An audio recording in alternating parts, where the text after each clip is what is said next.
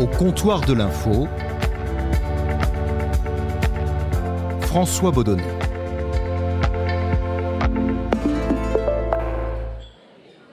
Et au comptoir de l'info, aujourd'hui, j'ai été rejoint par Stéphanie Pérez. Salut Stéphanie. Salut François.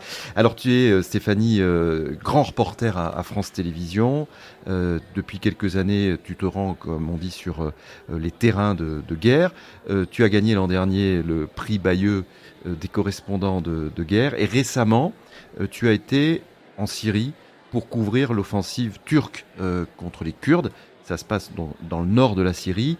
Et toi et ton équipe, vous avez risqué votre vie. On écoute un petit extrait de, de ton reportage et on en parle juste après.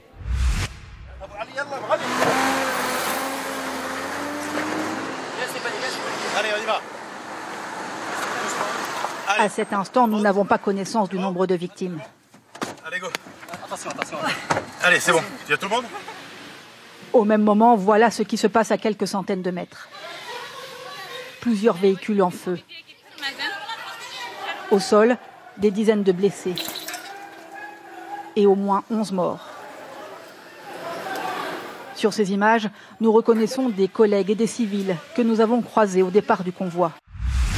Alors Stéphanie, à ce moment précis, euh, quand vous êtes dans le, convoi euh, avec Nicolas Oer, Nicolas Oer qui est le, journaliste reporter d'images qui travaille avec toi, qu'est-ce qui se passe euh, dans votre tête? À ce moment-là, en fait, on est tellement concentré sur ce qui est en train de se passer que, en fait, la première question qu'on va nous poser, c'est est-ce que vous avez eu peur? En fait, à ce moment-là, on n'a pas peur. Parce que déjà, on essaye de comprendre ce qui se passe devant. On sait qu'il y a quelque chose qui vient de se passer devant. On a entendu les bruits. On a vu euh, le mouvement euh, de panique. Euh, donc euh, notre première euh, notre premier réflexe, c'est de faire comme tout le monde, c'est de partir, de s'éloigner de cette zone qui apparemment est particulièrement dangereuse à cet instant-là. De quitter, de quitter le convoi. De quitter le, de, de suivre le convoi, le reste du convoi qui fait demi-tour, parce que là, à ce moment-là, on est dans un convoi, il faut le rappeler, il y a une centaine de véhicules, et nous, on s'était placé, on était à une quinzaine de véhicules des- par, à- par rapport au premier, on était au milieu du convoi, par expérience, parce qu'on s'était mis au milieu, parce qu'on sait qu'il faut jamais se mettre devant, parce qu'on sait jamais ce qui peut se passer euh, à l'avant d'un convoi comme celui-ci. Donc nous, on était au milieu. Quand on a vu que bah, les voitures devant nous et les voitures derrière nous euh, faisaient demi-tour, quand on a entendu ce bruit, on a fait demi-tour, on a suivi le mouvement et on s'est arrêté un peu plus loin euh, avec les, membres qui constituaient ce, convoi et on, a essayé de voir un peu ce qui s'était passé. À ce moment-là, personne ne sait ce qui s'est passé. Donc quelque part, on vient d'échapper à la mort, mais on ne le sait pas encore. En fait, ce qui se passe, c'est qu'on l'a compris bien, après, parce que donc on a quitté très rapidement euh, le plus, vite possible cette zone pour aller se mettre à l'abri. Euh, il fallait qu'on diffuse ce, ce, reportage, il fallait qu'on le monte. Donc on a notre fixeur sur place, euh, qui est un journaliste kurde, euh, nous a emmené dans un. Le fixeur, c'est quelqu'un qui c'est notre intermédiaire local. C'est un journaliste local qui est celui qui va nous faire les traductions, qui va nous aiguiller sur le terrain, nous aider à comprendre où on est, qui, euh, qui est face à nous, euh, voilà, qui aura le background que nous on n'a pas forcément toujours et qui lui connaît bien sa zone, connaît bien son pays et qui va nous indiquer, euh, voilà, qui va nous dire à un moment donné, allez là maintenant on s'en va, euh, c'est trop dangereux de rester. Et c'est lui qui du coup a aussi en charge notre notre sécurité, ce qui est un rôle particulièrement important. Et là, donc, et là justement, c'est ce qu'il a fait? Il a donc eu un là rôle? vraiment lui à ce moment-là, il nous dit bon, il faut partir très vite maintenant, c'est bon, ça suffit ici et on va aller se mettre à l'abri. Je connais quelqu'un, je connais une maison à une demi-heure d'ici, on va aller se mettre au calme. Donc on l'a, suivi, on est allé se mettre, au calme. Et à ce moment-là, quand on arrive dans cette maison, quand on récupère du réseau Internet, parce qu'il faut se rappeler qu'on est dans une zone de guerre, il n'y y a, pas de, a pas de 3G, il n'y a pas de Wi-Fi, il n'y a rien.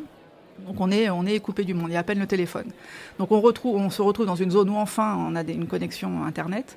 Et là, on voit les images de ce qui s'est passé euh, à 300 mètres de nous devant le convoi. Et là, on mesure qu'effectivement, il y a 10, 12 morts euh, et qu'on est passé vraiment pas loin. Donc c'est vrai qu'à ce moment-là, on a un moment, on se regarde, on se dit waouh, on est vraiment passé pas loin. J'appelle la rédaction, euh, je leur dis attention, vous allez voir, il va y avoir, il commence apparemment à y avoir des messages qui circulent, des messages d'alerte disant qu'il y a des équipes euh, de journalistes français qui ont été visées. Nous allons bien, ne vous inquiétez pas. On s'était placé au milieu, on n'a pas été visé, mais en revanche, effectivement, on vient de passer à côté de quelque chose de très grave. Quelles sont les précautions que tu prends de manière générale quand tu te trouves dans des situations euh, comme celle-là? Euh, Déjà, j'écoute j'écoute la personne qui notre, notre fixeur, qui est celui qui connaît bien le terrain. Donc si lui me dit euh, on y va, pas là, c'est trop dangereux, j'y vais pas. On tente pas le diable. J'ai des collègues par le passé à qui c'est arrivé et on, on tente pas le diable.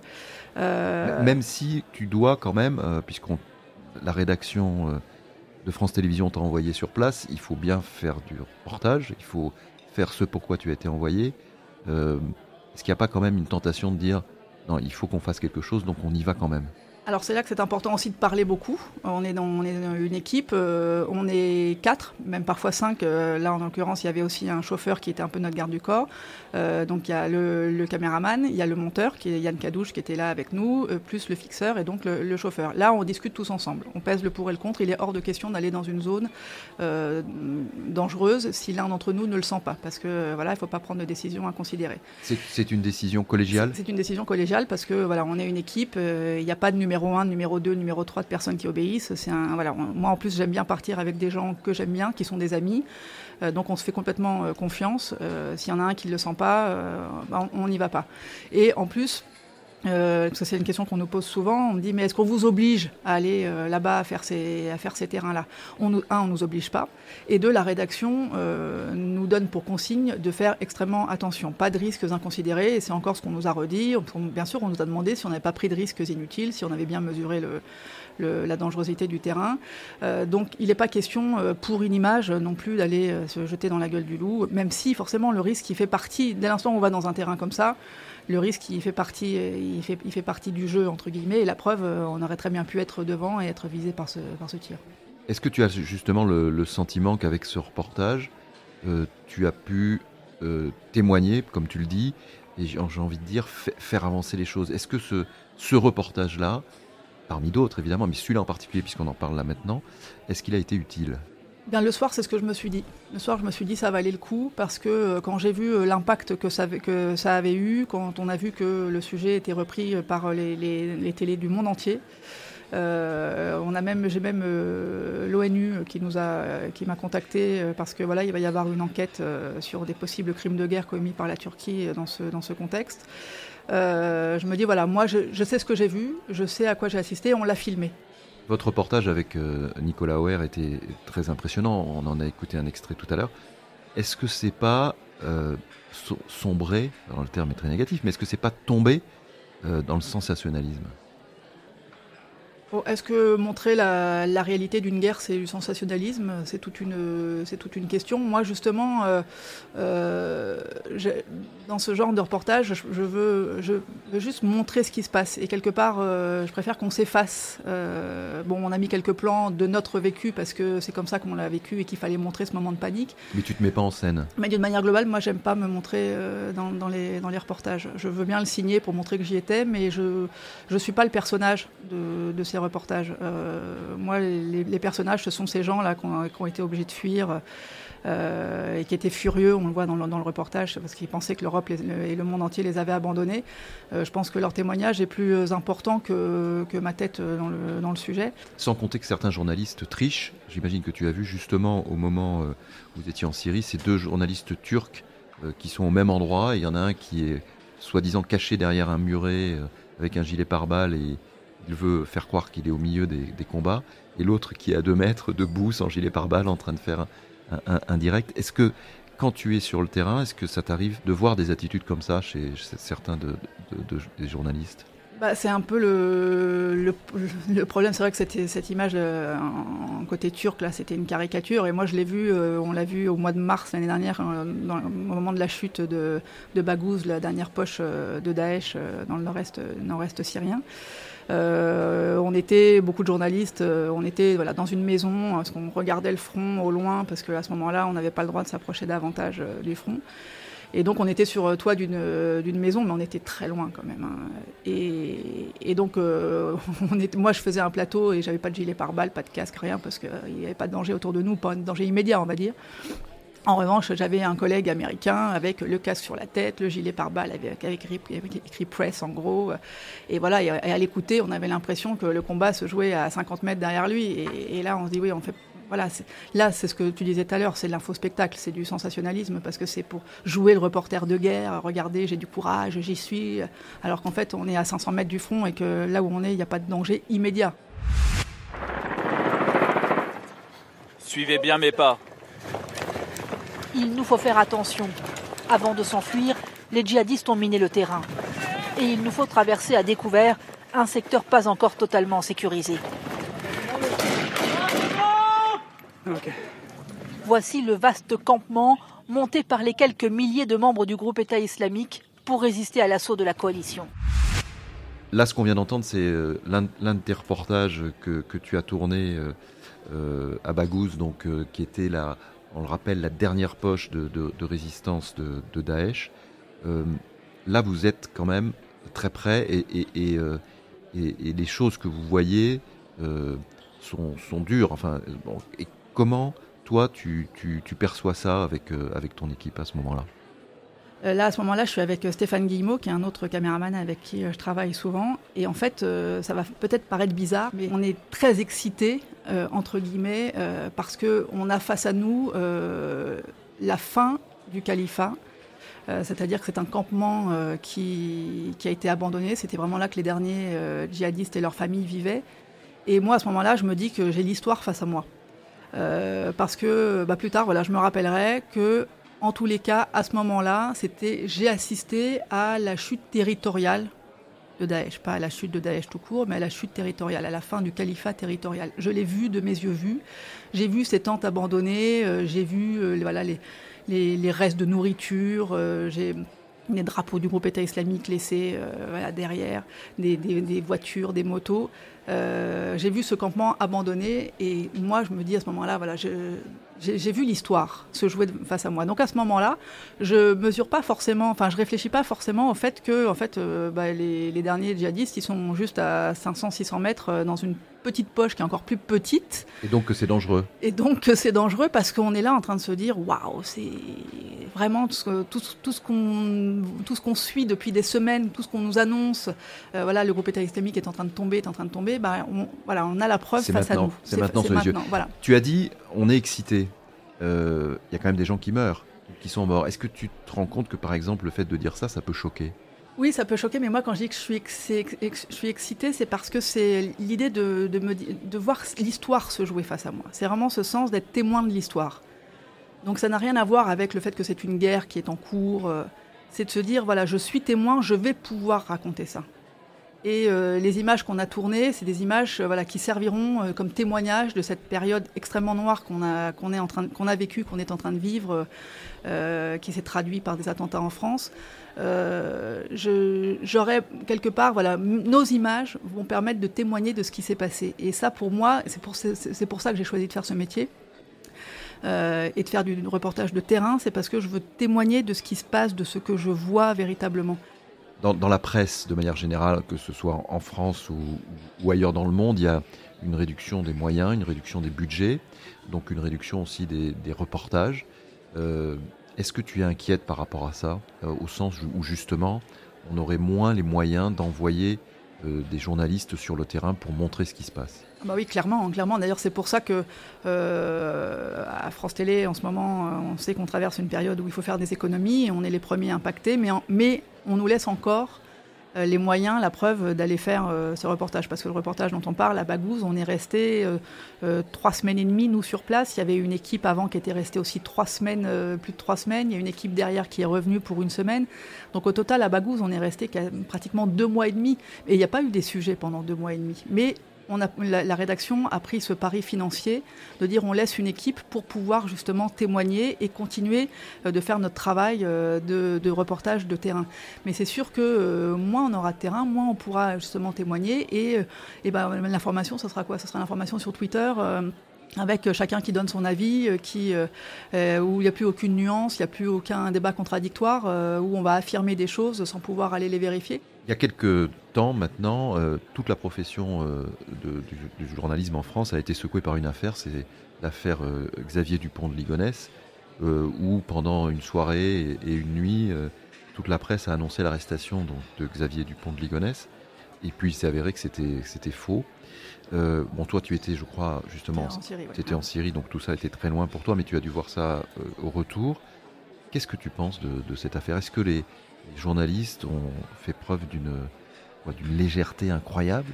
Cet emballement médiatique, il faut qu'on en tire les, conclusions. Alors, on, dit ça, à, chaque fois. On, dit ça à chaque fois, et, la, fois d'après. Mais là, pour le coup, je pense que voilà, ça a été on a pris un gros coup sur la tête. Donc, moralité, ne pas oublier les précautions élémentaires en citant, en citant les sources. Et surtout, et j'en reviens à moi, euh, ma base euh, quotidienne, c'est euh, aller vérifier sur le terrain. Parce qu'apparemment, très rapidement, les premières équipes qui sont allées dans le voisinage du faux Xavier Dupont de Ligonnès ont tout de suite vu qu'il y avait un truc qui clochait. donc, moralité dans cette affaire, bah voilà, le terrain, le terrain, et surtout ne pas, ne pas faire d'économie sur ces vérifications. Et comment tu expliques que justement, alors que soir, en, fin de soirée, peut-être aux alentours de 23 heures, je crois, justement, il y a des équipes de journalistes de plusieurs médias euh, qui se trouvent euh, devant la maison euh, du faux du pont de Ligonnès qui est, en train d'être perquisitionné. Donc les voisins disent mais absolument pas, c'est pas lui, vous faites une, une, erreur incroyable. Comment tu expliques que ce message-là qui arrive donc des Yvelines, puisque la maison se trouvait dans les Yvelines, ne remonte pas aux rédactions à Paris, à quelques kilomètres de là? Quand on est dans, un, dans une euphorie comme celle-ci, il y a un bruit, un bruit de fond euh, dans lequel euh, certaines informations ne peuvent pas être audibles. Euh, et manifestement, c'est ce qui s'est passé. C'est-à-dire que là, on avait l'information selon laquelle c'était lui. c'était la police écossaise qui était reprise par la police française. Donc a priori, il n'y avait pas de raison qu'il y ait une erreur. Enfin, à ce moment-là, effectivement, à ce moment-là, effectivement, peut-être que sur les plateaux, parce que je pense que tous les collègues de terrain et les collègues qui sont derrière en train de vérifier les, informations euh, ont des doutes assez rapidement, mais sur les plateaux, euh, on n'a pas envie d'entendre ça. Et effectivement, c'est sur ça qu'il faut qu'on se pose, c'est-à-dire ne pas, c'est sur ça qu'il faut qu'on réfléchisse, c'est-à-dire ne pas oublier euh, les précautions d'usage tant que bah, on nous a pas montré Xavier Dupont de Ligonnès en vrai en nous disant c'est lui quoi la profession de, journaliste en, France est une profession euh, très, euh, très décriée. Euh, qu'est-ce que tu penses qu'il faudrait faire pour justement renverser la tendance et recréer la confiance avec nos publics? Je pense qu'il faut expliquer davantage comment on travaille. Parce que souvent, euh, quand, on, quand on croise des gens, on nous dit non, mais de toute façon, vous, euh, vous nous cachez la vérité, euh, de toute façon, vous, vous êtes payé pour ci, vous êtes payé pour ça. Mais c'est tellement loin de la réalité qu'en fait, que, déjà, je pense qu'un peu de pédagogie élémentaire serait, la, serait la, première solution. Plus de pédagogie, ça j'ai bien compris, mais est-ce qu'il ne faudrait pas aussi changer nos façons de travailler?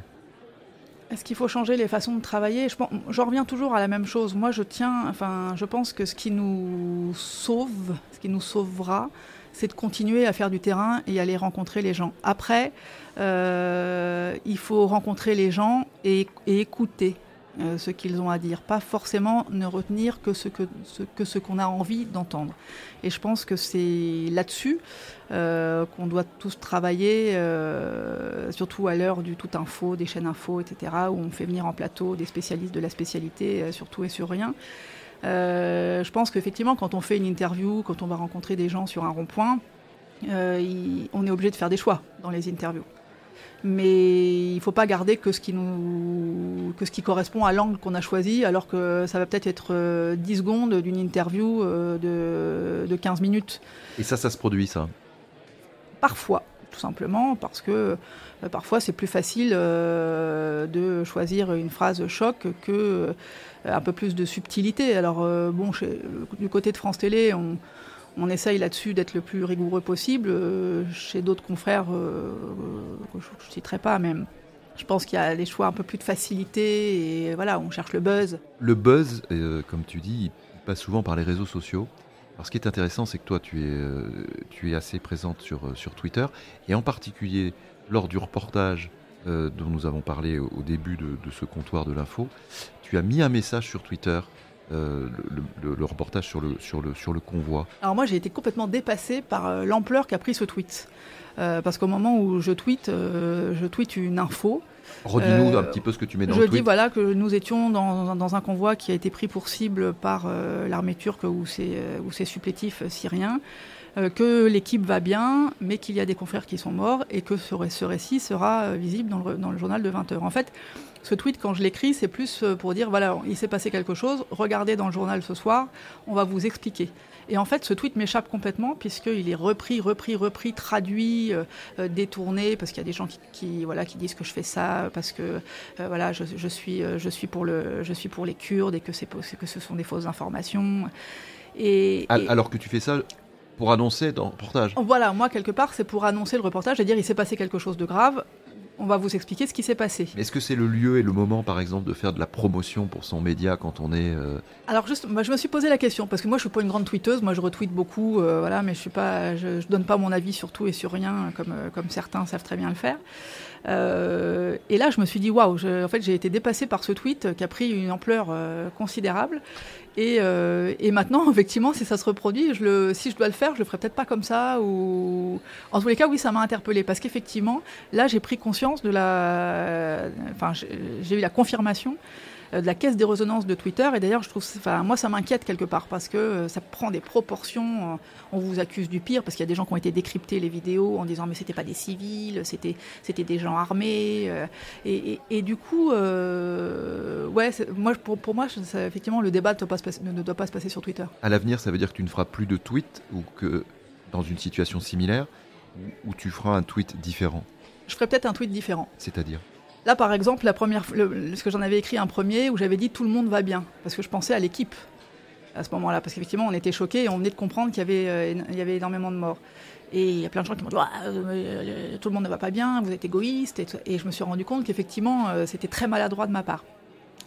Euh, donc euh, la prochaine fois, aucun commentaire de ce style, euh, les faits rien que les faits. Et puis. donc tu as enlevé ce tweet. Donc je l'ai enlevé, oui, parce qu'effectivement j'ai compris que ça pouvait que ça pouvait être mal mal interprété, même si c'était pas du tout mon intention de départ. Et moralité, la prochaine fois, je, ne, je m'en tiendrai aux faits, rien qu'aux faits, parce que justement, j'ai pas envie de faire partie de ce buzz. Enfin, ça, ne m'intéresse pas. Stéphanie, ça fait maintenant combien 5-6 ans que tu, que tu te rends sur des, terrain euh, difficile, hein, des, reportages de, guerre en particulier. Euh, est-ce qu'au cours de ces années, euh, tu as eu des moments très forts, des choses qui t'ont particulièrement touché sur un plan personnel, j'ai envie de dire, et que tu pourrais et que tu auras envie de nous, de nous raconter aujourd'hui? Oui, il y a une rencontre qui, qui m'a beaucoup touchée et qui continue de, me poser beaucoup de questions. C'était il y a un an, euh, toujours euh, dans le nord-est syrien, dans un centre de, déradicalisation, entre guillemets, pour des jeunes euh, djihadistes. des jeunes combattants du groupe État islamique. On est, on est tombé sur un, petit tchétchène, mais qui a toujours vécu en France, en fait, qui a toujours vécu à Bretigny-sur-Orge, donc qui, qui, se considère comme français. Et quand il a vu qu'on parlait français, il est venu nous voir, donc on a commencé à discuter un peu avec lui, et et à ce moment-là, il me dit euh, Est-ce que tu peux m'aider à trouver ma mère? Alors là, euh, ce gamin, il a 12-13 ans, euh, il est en jogging, pieds nus, et puis il est vraiment clairement pas à sa place dans ce centre. Il est au milieu d'ados de, 16-17 ans. et lui, il est tout, tout chétif. donc là, bon. Là, c'est la maman qui parle, parce que j'ai un petit garçon du même âge que lui à peu près. Et, donc, je dis, mais ta maman, moi, je sais pas où elle est. Ah, mais moi, sur une carte, je peux te montrer. Et à ce moment-là, on s'est regardé avec euh, Nicolas, le, caméraman, et on s'est dit waouh, là, euh, effectivement, ça, dépasse le, pur terrain journalistique. Euh, c'est-à-dire que là, c'est un gamin qui demande à des adultes de l'aider. Donc on lui dit écoute, on ne va pas te promettre qu'on va la retrouver, ta mère, parce qu'on n'en sait rien. Mais ce qu'on va te promettre, c'est qu'on va essayer de la retrouver et de lui dire que tu es ici.